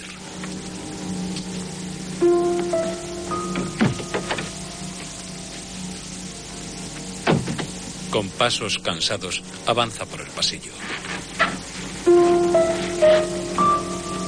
Llama al ascensor.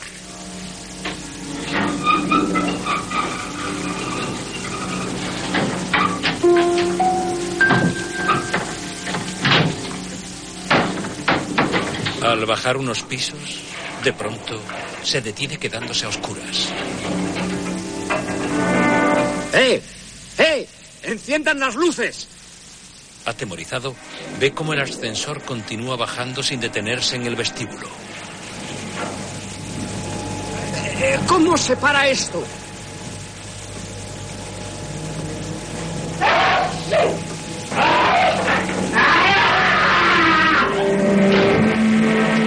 Los gritos alertan al portero que se dirige al ascensor. Cuando sube, descubre el cuerpo de Leopold ensangrentado. Poco después, Y van tres, todos en pijama. Es ridículo. ¿Qué es esto? Una novedad americana. El que vive aquí, ese que es de Texas, desvanecido, Shh, en el aire. ¿Dónde está? Me gustaría saberlo. Madame. Reggie niega con la cabeza. Dígame, señor Dyle, ¿dónde estaba usted a las tres y media de la mañana? En mi habitación, dormido. ¿Y usted, señora Lamper? Yo también. En la habitación del señor Dyle. No, en la mía. baja la mirada. Obviamente está diciendo la verdad. ¿Por qué iba a inventar una historia tan ridícula? Y si yo fuera ustedes, no me quedaría en pijama. Buenas noches. Se marcha. Esto lo aclara. Tex tiene el dinero. Vete a la cama, yo voy a ver si lo encuentro. ¿Vas a ir a buscarlo ahora? Bueno, si lo encuentra la policía primero, no van a darnos un cuarto de millón de dólares a nosotros. Oh, Adam. Haz lo que te digo, vete a la cama. Entra en su cuarto.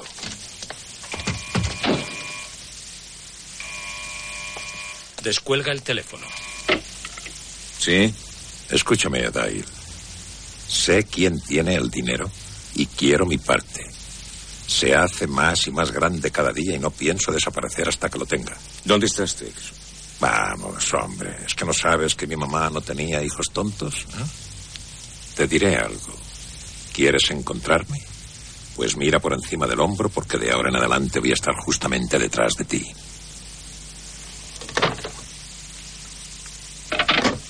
Pensativo, Adam se dirige a la puerta que une las habitaciones. Abre.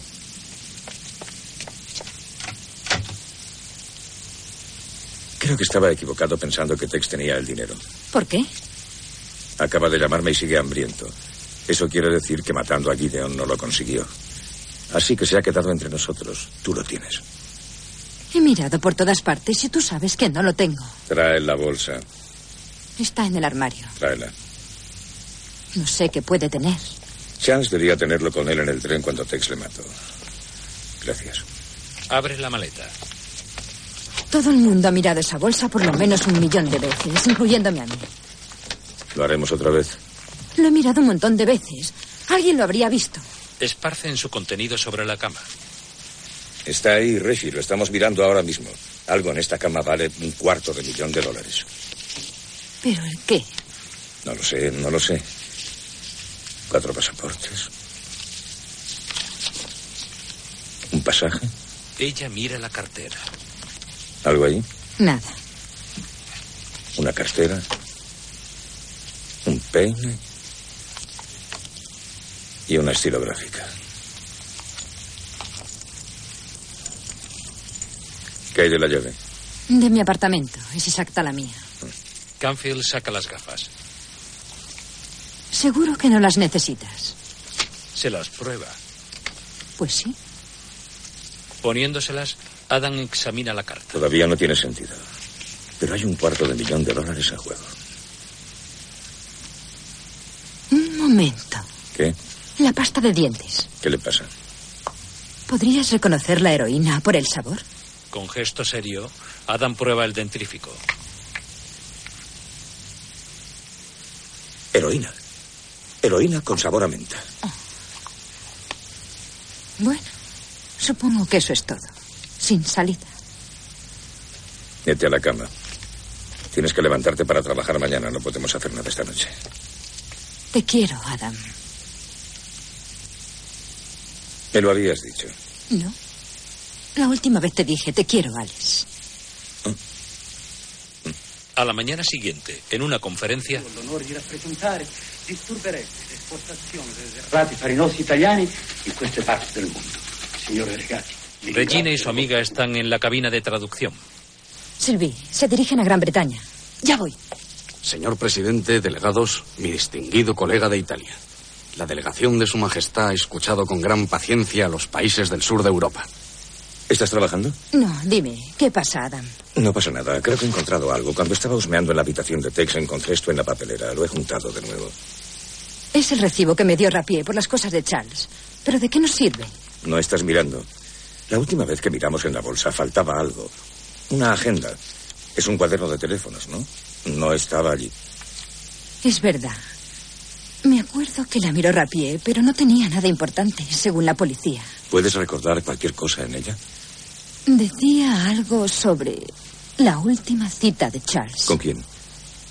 Creo que solo decía dónde. Vamos, Reshi, piensa, piensa. Puede que esto sea lo que buscamos. Adam, ese dinero no nos pertenece. Si nos lo quedamos, estaremos infringiendo la ley. Nosotros no lo robamos. No hay ninguna ley contra robar dinero robado. Claro que la hay. ¿La hay? Sí. ¿Cuándo han aprobado esa ley tan tonta? Ahora piensa, ¿dónde era la cita? Era en una plaza o una esquina o algo así. Perdona, estoy en el micrófono. messieurs les délégués, mon distingué collègue de la Grande-Bretagne. Le problème qui se présente influence d'une manière vitale la proposition la plus importante de la conférence de l'hémisphère occidental. De la conferencia del hemisferio occidental celebrada el 20. Adam la besa en el cuello. De la conferencia del hemisferio occidental celebrada el 22 de marzo. No, espera. Era el jueves pasado a las 5.30 en los jardines de los Campos Elíseos. Eso es, Adam, en el jardín. Hoy es jueves y son casi las cinco. Así que, vamos. Se acerca al micrófono. Lo siento, caballeros, sigan. Poco después, ¿Y ahora qué? Las 5 de la tarde, el jueves, en los jardines. eh, Debe haber algo por aquí. La cita de Charles era la semana pasada. Sí, lo sé, pero es lo único que tenemos. No bromes. Hace diez minutos tenía un trabajo. Bueno, ahora tienes otro, así que deja de protestar y ponte a investigar. Eh, Yo miraré por allí, tú mira por ahí. Adam se acerca a un tío vivo.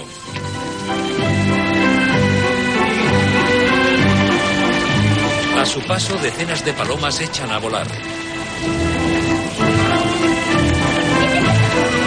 Por los alrededores, varios niños juegan con una pelota. Tres policías merodean por la zona. Cerca, Regina ve a un individuo cruzar la carretera. A unos metros, un hombre sube a unos niños en un carricoche. La chica se dirige a Canfield, que de repente fija su mirada en un punto. No sirve de nada, ni siquiera sé lo que estamos buscando. No creo que Tex lo sepa tampoco. ¿Tess está aquí? Mira. Cerca del tío vivo, el tipo examina la agenda. Voy a ver qué está buscando. Tú quédate aquí. Ten cuidado, Adam. Ya ha matado a tres hombres. Lo ve marchar. Tex se introduce en un mercadillo de filatelia. Distraído, pasea ante la gente mientras fuma un cigarro. Unos metros por detrás, Adam le sigue con cautela. Precavido se gira para no ser descubierto. Luego camina tras Penton que continúa paseando entre los puestos. De pronto, Tex se detiene. Con brusquedad tira el cigarrillo.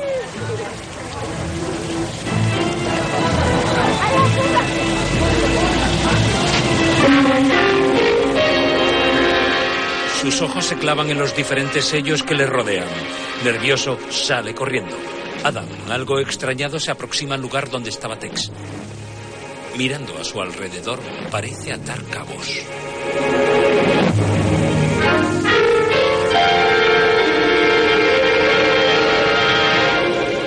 Rápidamente va tras Penton que sube a un taxi dándose a la fuga. Poco después, Adam entra en su habitación de hotel con una pistola. Bien, ¿dónde está la carta? ¿La carta? No vale nada. Ya sabes lo que digo. El sobre con los sellos. Lo quiero. Aprendiz de tonto. Imbécil. Eres un novato duro de mollera, estúpido. Eran demasiado listos los dos para nosotros. ¿Pero qué estás diciendo? Primero su marido, ahora ella. Pestañeaba con esos enormes ojos y tú te lo tragaste todo, como una ballena con la boca abierta. ¿Quieres el sobre? Aquí está. Te lo quedas todo para ti. Mataste a tres para nada, novato. Eres un tonto perdido. Imbécil. Pobrecito. Adam sostiene el sobre y los sellos. Mientras, Silvi, ¿qué haces aquí? Estoy esperando a Oh. Jean-Louis. ¿Qué está haciendo? Estaba tan ilusionado cuando le diste esos sellos esta mañana. Dice que nunca había visto unos así. Me alegro. ¿Qué es todo esto? El mercado filatélico está aquí cada jueves por la tarde. Es donde Jean-Louis cambia sus sellos. Santo cielo, ¿dónde está? ¿Qué pasa, Reggie? Los sellos. Valen una fortuna. ¿Qué? Una fortuna, vamos. entran en el mercadillo. Exaltada, Reggie mira de un lado a otro. No le veo por ningún sitio. Vamos a separarnos. Tú ve por allí. Bien. Desesperadas, buscan entre la multitud. ¡Jean-Louis! ¡Jean-Louis! Jean-Louis, Reggie se confunde de niño. Impotente mira a su alrededor. Cerca, Jean-Louis. Jean-Louis. Reggie. Reggie. corre a su encuentro. Jean-Louis, gracias a Dios. ¿Tienes...? Coge una carpeta. ¿Qué es esto? El hombre me dio todos estos solo por tres. Un hombre, oh no. Jean-Louis, ¿quién? ¿Dónde? El niño mira a su alrededor. Rápido, querido. Rápido. ¡Allí allí! Vamos. Corren hacia uno de los puestos. Oh, se ha ido. No le culpo. Al poco. ¿Entré? ¿Me sé feliz? Sí. Les estaba esperando. Sabía que vendrían. Mírelos, madame. ¿Ha visto usted en su vida algo tan hermoso? Eh, Lo siento, no entiendo nada de sellos. Los conozco como uno conoce su propia casa, aunque nunca los había visto. Este, un sueco de cuatro chelines llamado el Gura Filaskil, hecho en 1854. ¿Cuánto vale? El dinero no es importante. Me temo que es muy importante. En el mercado quizá 85 mil dólares. ¿Me puedo sentar? Sí. ¿Y el azul? Se llama el azul hawaiano de 1894. El dueño fue asesinado por un coleccionista rival que estaba obsesionado por tenerlo. ¿Y cuál es su valor actual? 65 mil dólares. ¿Y el último? El mejor para nosotros. La obra maestra. Es el sello más valioso del mundo. Se llama la Gaceta Moldava y lo imprimieron a mano en papel verde marcado con las iniciales del impresor. Hoy tiene un valor de... sí, de 100 mil dólares. Reggie clava su mirada en el hombre. No soy un ladrón, madame. Sabía que había un error. Aliviada se pone en pie. Le dio al niño muchos sellos a cambio. ¿Están en venta ahora? Oh, déjeme ver, 350 europeos, 200 asianos, 175 americanos, 100 africanos y 12 de la princesa Gracia conmemorativos, que son 10 francos. Y no olvide estos. Gracias. Y lo siento. No, no, por unos minutos fueron míos, madame. Eso es suficiente. Poco después, la joven llega corriendo al hotel. ¿Adam? ¿Adam? Extrañada se dirige a su habitación. La puerta está abierta. Al entrar, encuentra a Tex maniatado con una bolsa de plástico en la cabeza. La joven se agacha junto al cadáver. De pronto repara en la moqueta. Penton ha escrito el nombre de Dale.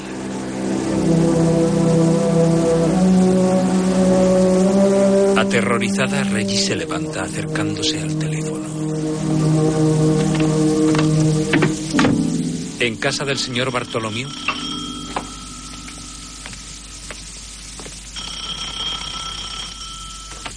Diga, Señor Bartolomé, sí. Tex está muerto, asfixiado. Y Adam lo hizo. Los mató a todos. ¿Estás segura? Sí, estoy segura. Tess escribió la palabra Dale antes de morir. Le digo que es el asesino. Espere un momento, solo un momento, señor Lamper. Será mejor que me lo repita otra vez. Eran los sellos de la carta que Charles tenía en el tren. Han estado allí todo el tiempo. Pero nadie miró el sobre. No estará segura mientras tenga los sellos. Veamos. ¿Conoce el jardín central del Palacio Real? Sí, el Colonnade. Eso es. Vaya tan rápido como pueda. Dese prisa. Salgo ahora mismo. Adiós.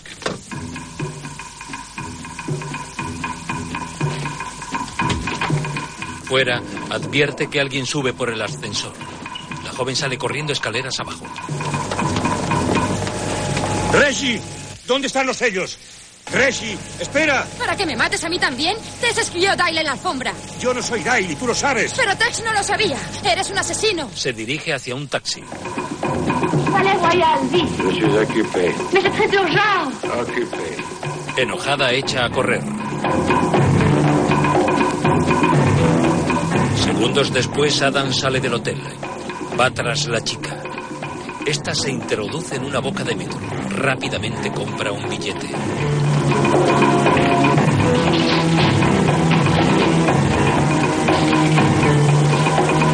Al momento, Canfield se detiene en la taquilla. Espera impaciente a que atiendan a un hombre. Abajo, Reggie enseña el billete al revisor. Poco después, Adam pasa sin mostrarlo. Por un momento, Canfield es retenido. Mientras, Reggie baja al andén.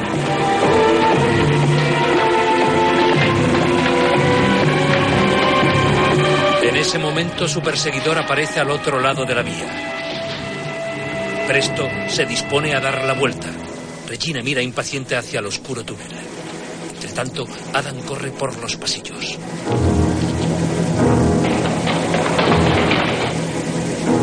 La chica se muestra muy nerviosa. Al fin aparece el tren. Las puertas de acceso al andén empiezan a cerrarse.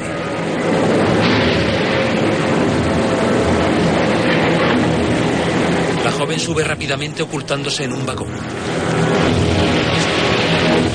Al llegar a la puerta, Adam la empuja con fuerza hasta que consigue abrirla. En el último instante logra embarcar. Una vez el tren empieza a moverse, la joven respira aliviada. En el vagón contiguo, Canfield, con el rostro serio, camina despacio entre la gente. Al asomarse a la puerta, cruza su mirada con Reggie. Sobresaltada, permanece inmóvil en su asiento. Cuando Adam se dispone a entrar, la puerta del vagón no cede.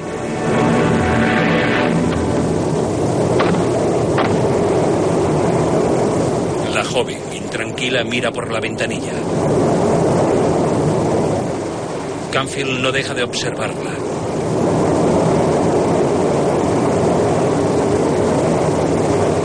Con decisión, Reggie se dirige a la puerta de salida. Sin perderla de vista, Adam se prepara para abandonar el tren.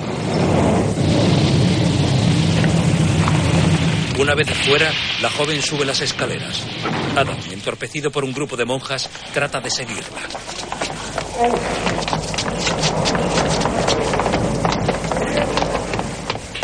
Al llegar arriba se muestra indeciso.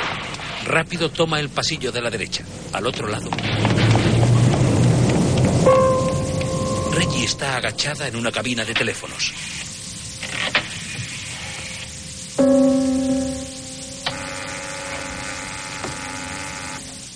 Embajada americana.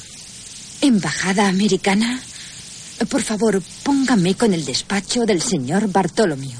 ¿Puede hablar un poco más alto? No puedo hablar más alto. El señor Hamilton Bartolomeo. Lo siento, el señor Bartolomeo ha salido ya. Alguien intenta matarme. ¿Qué? Matarme. Tiene que decírselo enseguida. Está en el jardín central del Palacio Real, cerca del Colonnade. Dígale que estoy atrapada en una cabina telefónica en la estación de metro. Me llamo Lamper. En ese momento, Adam llega al final del pasillo. Al ver que no hay salida, da media vuelta. Se detiene ante la cabina. Dentro, Regina permanece escondida. Al levantarse, observa a Canfield bajar hacia el andén. La joven aprovecha ese momento para huir.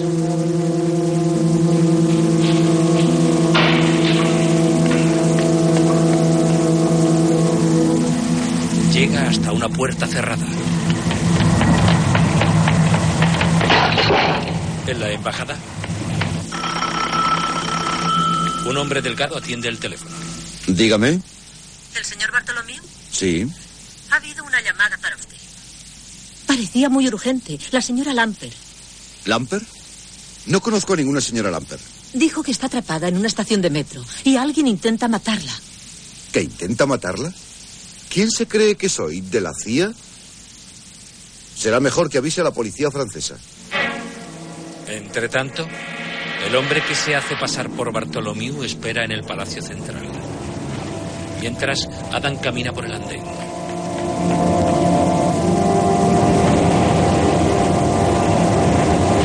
En ese instante, Regina baja las escaleras. Al verse, ambos empiezan a correr.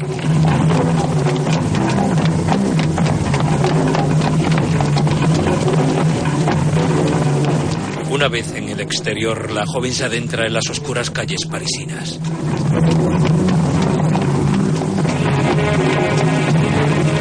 Canfield la persigue. A toda prisa entran en el palacio. Sin dejar de mirar atrás, Reggie se apresura hacia la columnata. Señor Bartolomeo, señor Bartolomeo, ayúdeme. ¡Reggie! ¡Detente! Ese hombre es Carson Dale. Los hombres se ocultan.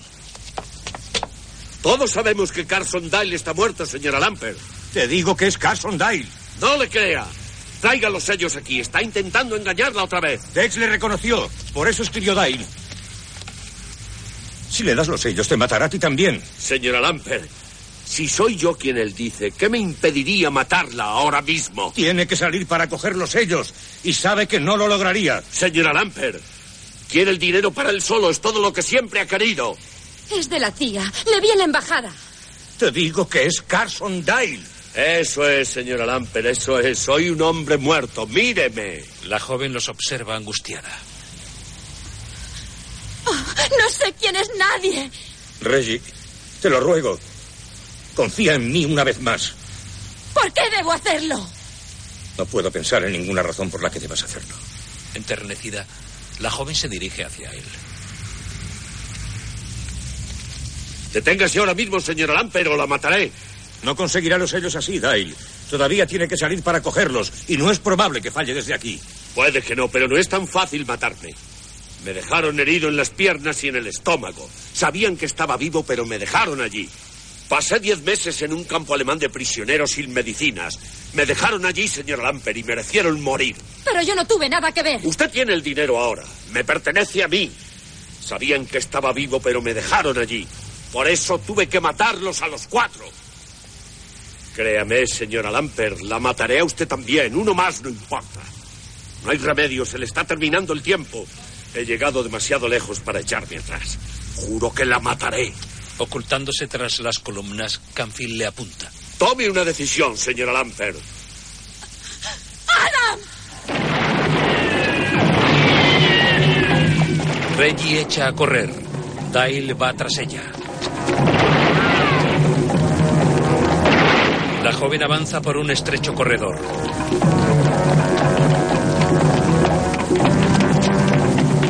Al llegar a una puerta la cruza.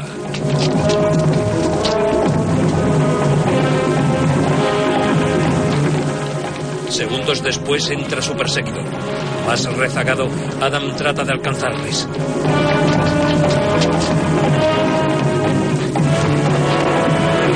Al llegar a la puerta, Canfield comprueba que está cerrada. Dentro, Dyle, arma en mano, camina entre las butacas de un lujoso teatro. Mientras, Canfield corre en busca de otra puerta.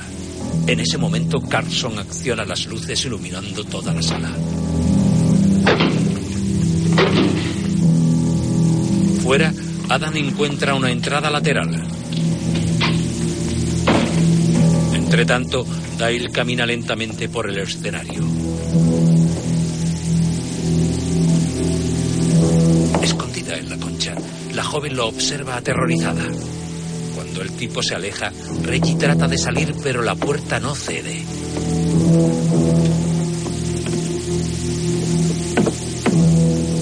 Mientras, Adam baja lentamente hacia la parte inferior del escenario.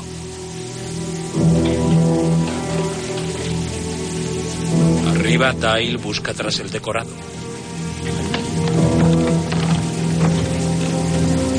Entre tanto, Regina permanece inmóvil en su escondite. Desde el sótano, Canfield escucha los pasos del hombre.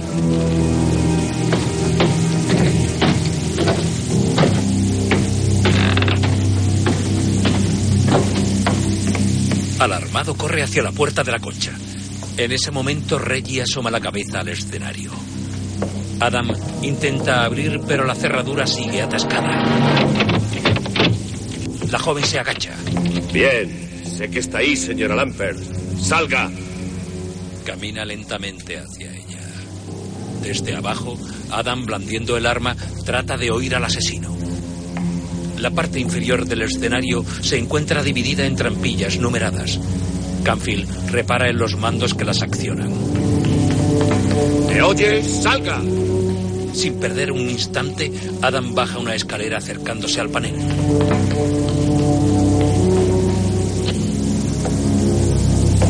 Arriba, No quiero matarla, pero me obliga a hacerlo. camina lentamente hacia la joven. Venga, salga. Abajo, Canfield trata de averiguar su posición.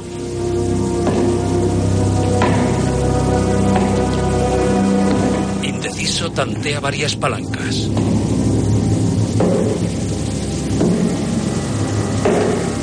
Oculta en la concha, Reggie se mantiene en silencio. Su rostro se tiñe de terror. Mirando hacia arriba, Adam sigue los movimientos de Dale. De pronto, este se detiene a escasos metros de la joven. El juego ha terminado, señora Lambert. Apunta el cañón de su arma hacia la joven. En ese momento, Canfield acciona la palanca de la trampilla A4.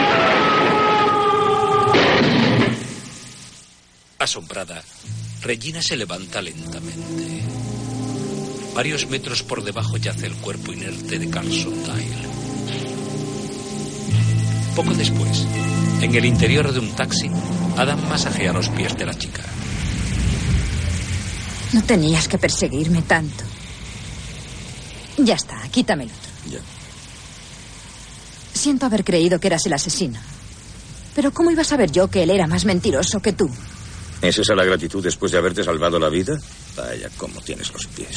Dime la verdad, ¿era mi vida o esos sellos? ¿Qué cosa más horrible me estás diciendo? ¿Cómo puedes pensar eso? Entonces demuéstramelo. Dime que irás mañana por la mañana a la embajada y entregarás esos sellos. He dicho que me digas que mañana irás a la Te he embajada oído, y... te he oído, te he oído. Entonces dilo. Reggie. Escúchame, hay algo que quiero explicarte. No te molestes, iré yo sola. ¿Qué te hace pensar que están interesados en un cuarto de millón de dólares? Les cuesta más solo llevar su contabilidad.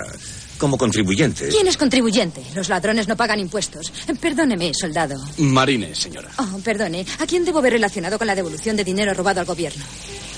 Puede intentarlo en el Departamento del Tesoro, despacho 217, en el segundo piso. El señor Cross. 217. Gracias, Mac.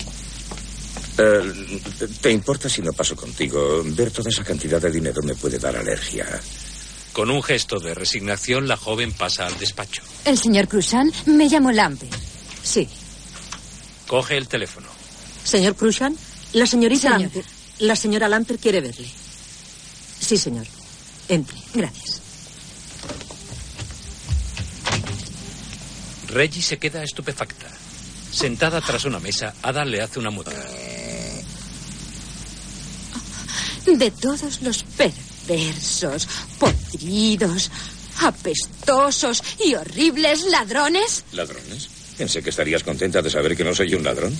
ni siquiera puedes ser sincero y decirle embustero que has sido. Vamos, dime algo. No nos está permitido hablar. Vamos, eh, dame los sellos.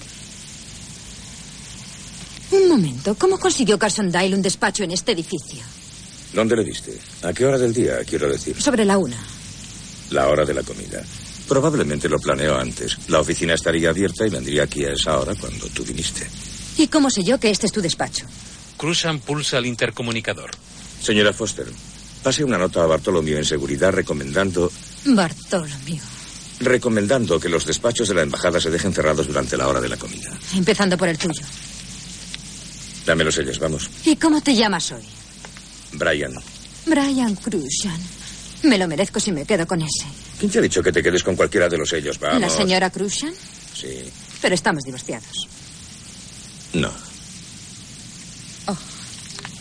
Brian saca una foto de la cartera.